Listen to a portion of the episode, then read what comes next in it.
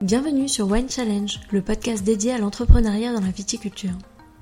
Chaque semaine, je vous emmène à la rencontre de viticultrices et viticulteurs engagés qui mettent leur passion au service de vins d'exception. Je vous invite à découvrir leur parcours d'entrepreneur ou d'intrapreneur, le regard qu'ils portent sur l'évolution de la viticulture dans leur région, ainsi que sur les actions qu'ils mènent au quotidien pour pérenniser leur vignoble et dynamiser leur production. Nous aborderons également les questions de l'expérience du travail en famille, de la transmission intergénérationnelle ou encore de la transition digitale liée à leur activité. Je vous souhaite à toutes et à tous une très belle écoute.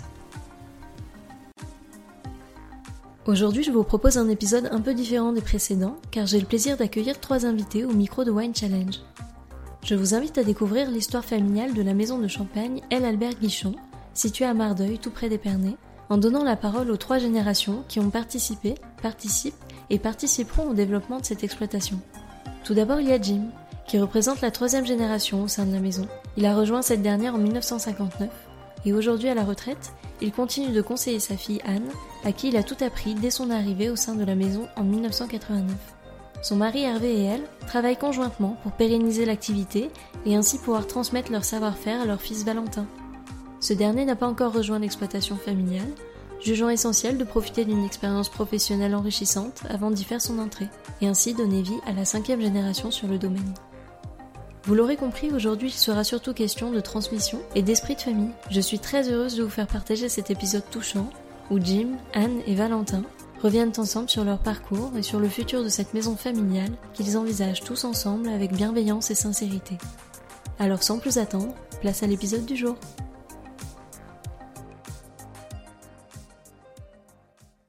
À tous les trois, merci de m'accueillir sur l'exploitation. Pour commencer, je vais donner la parole à Jim. Vous pouvez nous parler un petit peu bah, de la maison, qu'il a créée, depuis quand elle existe, et euh, savoir quelle génération vous représentez sur l'exploitation aujourd'hui. Alors la maison a été créée par mon grand-père, Lucien Albert, en 1929, qui a été euh, suivi par son fils André Albert, repris par les deux fils d'André Albert, Eric et Jim, et suivi par Anne Guichon. Donc votre fille? Ma fille, voilà, c'est ça. Et j'espère, la cinquième génération, Valentin Guichon. Est-ce que vous, vous êtes arrivé sur l'exploitation, vous avez repris un petit peu euh, contraint et forcé, parce qu'à l'époque ça se faisait comme Alors, ça à l'époque, vous, vous avez raison, c'est contraint et forcé. Euh, on ne nous demandait pas notre avis si on voulait faire des études ou pas d'études. C'était les vignes. Donc en 1959, j'ai quitté l'école et je suis rentré sur l'exploitation. Jusqu'à 2005, la sortie, la retraite. Vous, vous auriez aimé faire autre chose ou est-ce que... Peut-être. À l'époque, euh, on se posait pas de questions. hein. Déjà que l'école, ça nous plaisait pas trop. Donc, euh, mais bon, c'est tout, on se posait pas de questions. Tu as repris l'exploitation, pas dans les mêmes conditions que ton papa, j'imagine, c'était pas une contrainte, c'était Non, un choix C'était pas une contrainte du tout, c'était un choix. Je ne m'orientais pas vers les vignes au démarrage puisque j'ai fait un, un DUG d'espagnol. Euh, à la fin du DUG, euh, j'ai eu envie de revenir sur l'exploitation et en 89, on s'est associés tous les deux papas pour euh, qu'on travaille ensemble. Tu travailles donc avec ton mari. Alors là, à, à la, à la retraite de papa en 2005, bon ben, il, il a quand même continué à, à m'aider beaucoup pendant 4-5 ans. Et Hervé a- a- est revenu sur l'exploitation parce que toute seule, euh, on ne peut pas tout faire, les vignes, la cave, la commercialisation, l'administratif. Donc il est revenu en 2011 euh, pour qu'on travaille tous les deux aujourd'hui maintenant. Alors à ce sujet-là, j'ai été fort surpris en 89 quand elle a décidé de, de revenir sur l'exploitation. Je n'étais pas du tout, mais alors du tout préparé. Bon, ça nous a fait, ça m'a fait fort plaisir, à sa mère aussi d'ailleurs, mais enfin, ça n'était pas au plan. Hein. Oui, ça- s'est pas orienté comme ça. Non, euh, ça s'est pas orienté vrai. comme ça. Et je ne sais plus pourquoi. Bon, le principal, c'est qu'il y a eu une succession Oui. et que ça se passe bien. Et aujourd'hui, t'as pas de regrets euh, Non, j'ai pas de... Je pense quand même que j'ai fait un doc d'espagnol euh, en voulant être prof au démarrage. Et puis, euh, c'est un métier difficile aussi, professeur. Euh, je, voyais les, enfants, euh, maman est institutrice, donc je voyais bien comment des fois euh, c'était quand même dur. Je pense que c'est ça qui, a fait basculer qu'en fin de compte, je serais aussi bien à travailler dans les vignes. J'ai toujours aimé aller aux vignes, être à l'air. donc oui, ça m'a paru évident à ce moment-là. Et tu as pas de, de regret de pas avoir euh, d'être passé par une autre maison ou d'avoir voyagé dans d'autres domaines Non, euh, parce que euh, donc moi je n'y connaissais rien, donc c'est mon papa qui m'a tout appris. J'ai le sentiment d'avoir été bien formée et j'ai pas j'ai pas de regret de ne pas être allée ailleurs. Euh, le- L'intégration dans l'entreprise c'est- bien faite. papa m'a laissé du champ d'action dans, dans, des domaines où j'exerçais. Lui, il avait conservé ses domaines où il exerçait, c'est-à-dire la cave, les vignes, les traitements. Moi, j'étais plutôt sur la partie administrative, commerciale. Donc les choses se sont faites naturellement. On, aime aller à la découverte d'autres vignobles, mais j'ai pas l'impression que ça m'ait manqué dans ma formation. Et donc toi, Valentin, à l'horizon, on va dire moyen terme, d'ici à peu près 5 ans, euh, tu vas arriver sur l'exploitation. Tu vas représenter la cinquième génération. Et donc toi, quel est l'avantage pour toi d'avoir eu une expérience en dehors d'exploitation avant d'y arriver? Ça permet de, déjà de rencontrer plein d'autres mondes, d'apprendre plein d'autres choses en dehors de l'exploit. Ça, permet d'ouvrir son esprit, de voir d'autres façons de faire, d'autres façons de travailler. Quelle était la philosophie de la maison euh, quand vous, vous avez repris, euh, Jim ben, Moi, la philosophie de la maison, ben, c'était, comment dirais-je, ben, le travail de, papa, quoi. Euh, comme m'a dit tout à l'heure, c'est sur le temps, j'ai appris comme ça, en observant, en regardant, et puis ben, en formant tout seul. Et moi, je pense que la nouvelle génération comme Valentin, c'est très bien parce que c'est quand même plus ouvert que nous. Nous, on restait euh, sur euh, nos petits acquis, c'est vrai. Écoutez ce que nos parents nous disaient. moi, je pense que Valentin, c'est très bien son parcours. Oui, il y a une plus grande ouverture d'esprit. Voilà.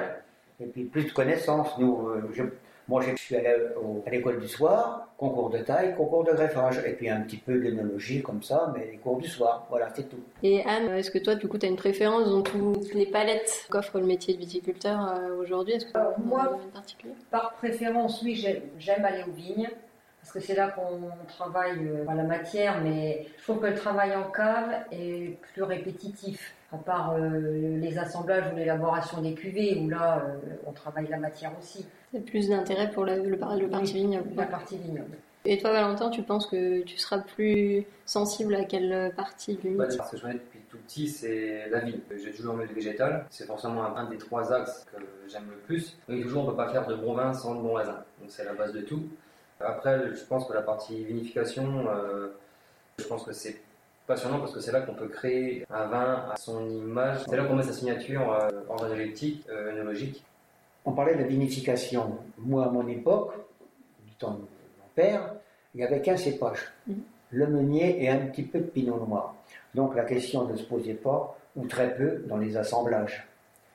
On tirait le meunier, puis on mélangeait les vieux vins, et puis ça s'arrêtait là. Voilà. Pas, maintenant, il y a plein de. Parce que là, vous travaillez les trois cépages maintenant sur l'exploitation oui. Mais du temps de mon père, il n'y avait pas de pinot blanc. Donc il n'y avait que du meunier et un tout petit peu de pinot noir il n'y avait pas beaucoup d'assemblage. Et aujourd'hui, la répartition des cépages sur le vignoble, elle s'effectue ah, comment?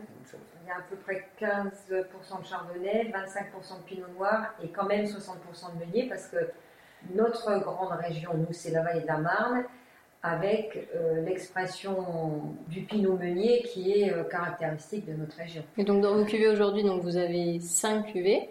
C'est ça, avec une prochaine cuvée qui arrive, qui est en projet pour Là, en fait, cette bouteille spéciale, euh, on la sort pour l'année 2019, qui va sortir en fin d'année 2018, pour marquer les 90 ans de la maison, puisqu'elle a été fondée en 1929. Donc 1929-2019, avec un millésime 2009.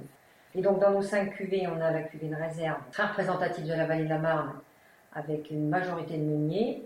Le prestige, qui est plutôt un tiers des trois cépages, donc qui donne une cuvée un petit peu plus équilibrée entre le fruit, la finesse et le corps, le rosé, une bouteille millésimée, à majorité de pinot noir et de chardonnay, et une bouteille de blanc de blanc. Et parmi ces, toutes ces cuvées, quelle est celle qui vous ressemble le plus, qui vous correspond le plus? Moi, je dirais la réserve. Moi aussi, le meunier. Ouais. Et toi, Valentin? La réserve représente bien notre région, mais j'aime beaucoup moi, le blanc de blanc qui n'est pas caractéristique de notre région Vallée de Marne, mais qui se différencie des autres euh, blancs de blanc. Donc en termes de prochains challenges à venir sur l'exploitation, donc il y a cette euh, prochaine cuvée à, apparaître bientôt. Et est-ce qu'il y a d'autres euh, d'autres challenges à court ou moyen terme qui se présentent à vous bah, les, projets, pour la maison, c'est quand même à moyen terme investir dans du matériel pour travailler nos vignes maintenant dans une perspective environnementale différente de ce qui s'est fait dans les 20 dernières années. Donc ça, ça, requiert quand même des, moyens financiers, du temps, des moyens humains. Après, pour la commercialisation, il va falloir faire quelque chose pour un petit peu dynamiser l'accueil euh, des clients à la propriété. Bon là, je- j'empiète peut-être un petit peu sur un autre domaine, mais c'est vrai que euh, il y en a beaucoup qui parlent du développement du, au grand export. Je pense que pour aller au grand export, il faut quand même un certain volume et une certaine taille d'entreprise. Nous, on est une petite entreprise. Et plutôt que de vouloir aller euh, s'exporter à l'extérieur, je pense qu'il faut plutôt créer quelque chose pour faire venir les gens chez nous. Peut-être dans un projet no touristique ou quelque chose comme ça. Je pense que ça peut être un des axes pour nous de développement. On l'a pas encore actionné ce levier-là, tout ce qui est digital, image, euh, réseaux sociaux, euh, pub, enfin, on n'est pas visible.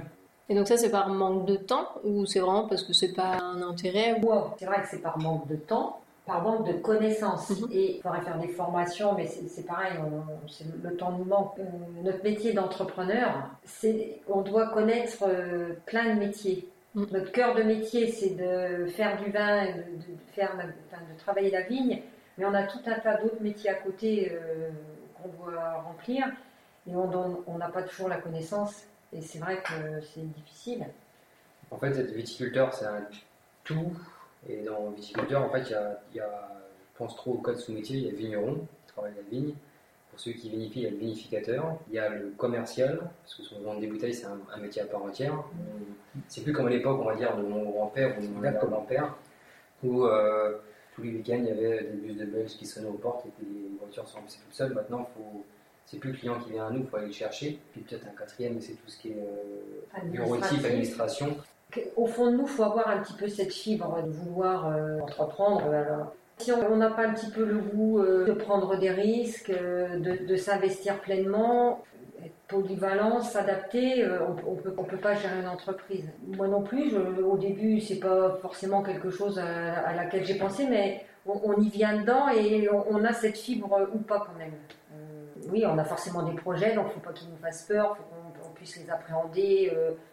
Accepter des fois de, bah, de partir dans une direction, puis non, ça va pas, faut repartir dans une autre. Enfin voilà, c'est c'est tout ça. Et c'est ce qui est aussi captivant dans notre métier, parce que on ne fait jamais la même chose. euh, Donc oui, moi, moi j'aime j'aime ce métier quand même. hein. C'est bien de vivre son métier avec passion, c'est rare, c'est une chance aussi. Oui, oui, oui, oui, oui, bien, ah, bah, bien sûr, oui. oui. Et toi, Valentin, quelle est ta vision de l'entrepreneuriat? Bah, c'est quand même prendre le risque de travailler pour ses idées avec ses idées, pas avoir peur d'aller de l'avant et, et de faire ses choix. Et surtout se dire que quand on a fait un choix, c'est le bon.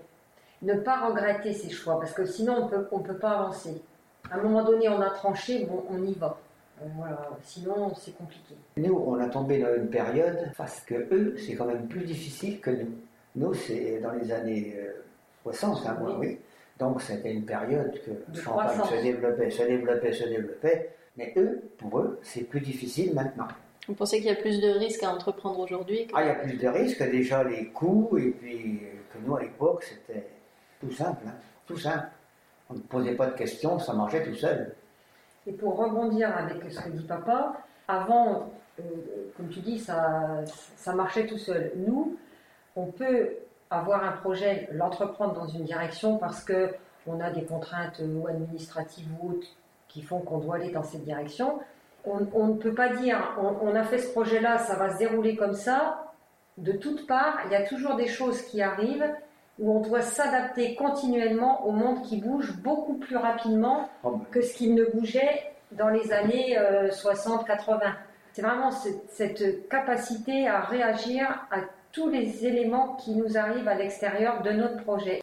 Quand euh, toi tu es arrivée sur l'exploitation, Anne, avec le recul que tu as aujourd'hui, si tu devais te donner un conseil, euh, enfin en tout cas donner un conseil à la jeune fille qui est arrivée sur l'exploitation, euh, qu'est-ce que tu lui dirais? Je pense que quand je suis arrivée sur l'exploitation, j'avais les idées beaucoup plus arrêtées. J'étais sûrement moins adaptable. Donc d'être peut-être moins arrêtée, d'avoir des, des- une ouverture d'esprit un peu plus oui, oui, plus ouvert sur le monde qui nous entoure, je pense. Et si tu avais un conseil bah, du coup à donner à Valentin, qui va bientôt reprendre, euh, si- s'il y avait un seul conseil que tu as pu retenir de tout ton parcours, quel, euh, serait ce conseil-là? Je vais rejoindre papa qui disait en entrée que euh, aujourd'hui, comme on travaillait, c'est pas du tout comme eux travaillaient avant. Et je crois que la nouvelle génération, elle ne pourra pas reproduire non plus le modèle qui existe aujourd'hui. En fait, les, générations qui succèdent, elles ont forcément une problématique à résoudre qui n'existait pas la génération d'avant. Et euh, on ne peut pas leur dire, euh, bah tiens, voilà les rails, tu les suis, c'est comme ça que ça doit se passer. Moi, je pense qu'une oui, une, nou- une nouvelle viticulture euh, débute avec un retour aux sources et en arrière, puisqu'on demande à nos enfants de réexploiter les vignes comme exploitaient nos grands-parents. Là, c'est un challenge pour eux qui est, qui est énorme. Alors, c'est peut-être plus son grand-père, peut-être qui pourra lui faire part de son expérience, parce que lui, il l'a connu. Euh, tu as connu la transition de Ah, la, moi, j'ai connu la de- transition. de- du passage à la mécanisation. Donc, euh, je pense que lui sera de meilleurs conseils que moi. Vous pensez aussi? Oui, j'espère que mon petit-fils ira à moi de temps en temps. Au niveau transmission, moi je pense, quand j'ai transmis, on n'a pas eu de conflit, même pendant notre, quand on a travaillé ensemble, on n'a jamais eu de gros conflits. On a toujours réussi à, comme a dit tout à l'heure Anne, chacun son domaine, on gérait notre domaine et on n'avait pas de conflit. On n'était pas toujours d'accord sur tout. Non, Bon, il, y a des- il y a une paire de fois où ça a pu un peu euh, mais frictionner un peu. Mais bon, on il n'y a plus de conflit majeur. n'a pas eu de conflit majeur à claquer la porte. à- Bon, il y a des fois, on on n'était pas toujours d'accord, c'est vrai quand même. On a toujours réussi à, à- à dépasser le désaccord. Soit il y en a un qui faisait un pas vers l'autre, ou les deux faisaient un pas. euh, La transition s'est pas trop mal passée. J'espère que ça passera bien entre la mère et le fils maintenant. hein. Du coup, pour vous, la transmission euh, intergénérationnelle, elle rime pas forcément avec euh, conflit et avec. euh, Alors, elle ne rime pas avec conflit dans la mesure où euh, les, choses se sont passées où on travaille entre père et fille. Quand on est en lien direct, comme on sait qu'on transmet quelque chose à, à- à- à ceux qui arrivent derrière, c'est différent. Le, le temps que le cercle familial est restreint à deux ou trois membres, père, fille, petit-fils, je pense que ça peut aller. Est-ce que toi, Valentin, t'appréhendes justement la transmission qui pourrait se faire entre bah, ta maman et toi? Pas du tout, pas du tout, parce que bon, on est déjà quand même amené à travailler ensemble. euh, quand il faut venir filer un coup de main sur l'exploit, Euh, bah, comme, euh, comme je disais, hein, je pense pas du tout que ce soit signe de, de conflit, euh, de désaccord, c'est sûr. Euh, si je prends l'exemple de mon grand-père, qui me dit souvent, moi à l'époque je faisais comme ça, comme ça, euh, il faisait des choses de façon très empirique.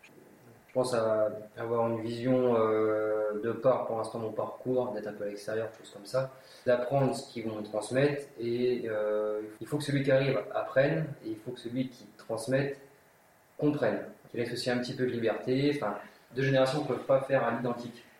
Il faut que celle qui lâche comprenne que les, des choses vont changer et il faut que celle qui reprenne sache apprendre de l'expérience des plus anciens tout en mettant sa propre patte. Et toi, Anne, en termes de reprise justement, de transmission, est-ce que ça a été, tu penses, aussi un frein ou plutôt un avantage du coup d'être une femme dans ce milieu-là? Ah, je pense pas qu'être une femme euh, soit un frein. Même au niveau des vignes, euh, bon, il y a certaines choses que je peux peut-être pas faire par manque de force, mais il y en a plus. Il y a d'autres domaines où- pour lesquels tu penses qu'être une femme, c'est une plus-value dans ce métier-là? Dans beaucoup de métiers, être une femme est une plus-value. C'est une bonne, c'est une bonne conclusion. Avant de finir cet entretien, j'aurais aimé euh, en apprendre un petit peu plus sur vous en dehors de l'exploitation. Et j'aurais aimé vous savoir, est-ce que vous aviez eu une, une expérience de dégustation qui vous a marqué plus qu'une autre? Et si oui, et dans quelle région viticole? Deux souvenirs dans la région de Bourgogne, à Beaune, aux hospices, euh, enfin à Beaune, chez les caves Pierre Grubert, dans les années 85, on a fait une dégustation de vin rouge euh, vraiment euh, inoubliable parce que je me rappelle encore. Et puis dans les années 2005, pareil à Pomard, euh, très belle dégustation aussi avec un viticulteur passionné, très belles expériences. Et toi, Valentin, est-ce que tu as des souvenirs plus précis ai oui, un en particulier. Alors, c'est vrai qu'on a déjà tous dégusté des, et rencontré de, de chaleureux viticulteurs dans d'autres régions viticoles. Moi, c'est je vais être un peu plus chauvin, c'est euh, c'est plus à l'échelle de la Champagne. Par rapport à ma soeur qui fêtait un diplôme très important pour elle, euh, elle avait offert la dégustation d'un champagne salon, blanc de blanc 2002. Parce que Je trouve ça bien l'initiative euh, de déguster d'autres champagnes, et de pouvoir s'intéresser à autre chose. C'est Mm. formateur, je pense, même pour vous Oui, sur oui. l'exploitation. Euh, on aime bien déguster d'autres euh, d'autres champagnes. euh, Ça vous donne des idées aussi pour vous euh, Oui, façon savoir aussi. là De, bon, on trouve toujours que notre champagne est très bon, mais on se rend compte que beaucoup de champagnes sont très bons. dans toutes les régions. Bah oui, voilà. Et même si un champagne n'est pas à notre goût, on ne fait- je ne critique jamais un confrère. Oui, bah après le goût, c'est subjectif. Tout. Voilà, voilà. Chacun, a ses voilà. préférences.